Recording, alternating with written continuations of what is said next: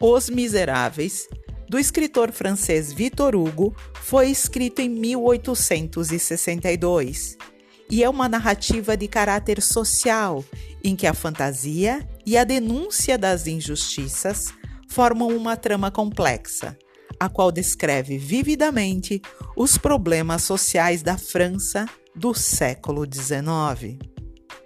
Os Miseráveis é uma obra grandiosa em estilo narrativo e descritivo, que apresenta um conteúdo rico e profundo. Os movimentos dramáticos da alma humana, sacudida por anseios, sentimentos e emoções. É também grandioso pelos personagens, intensos e extremados, figuras humanas que, como Jean Valjean e o próprio policial Javert, perseverante, obstinado e frio, vivem sob as regras inabaláveis de princípios e ideais, a ponto de serem quase que sufocados pelas consequências emocionais de seus atos.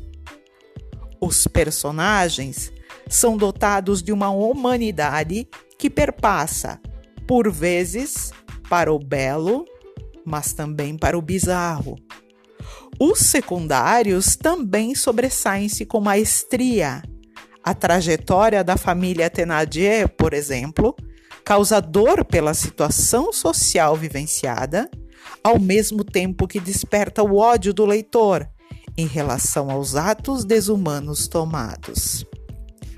Os cenários são descritos com riqueza de detalhes, que podemos visualizá-los e imaginar que estamos nas cidadelas da França do século XIX, ou vivendo a Batalha de Waterloo. O romance narra a história de um homem, Jean Valjean, que, por ver os seus familiares passarem fome, rouba um pedaço de pão e é condenado a cinco anos de prisão como um forçado das galés.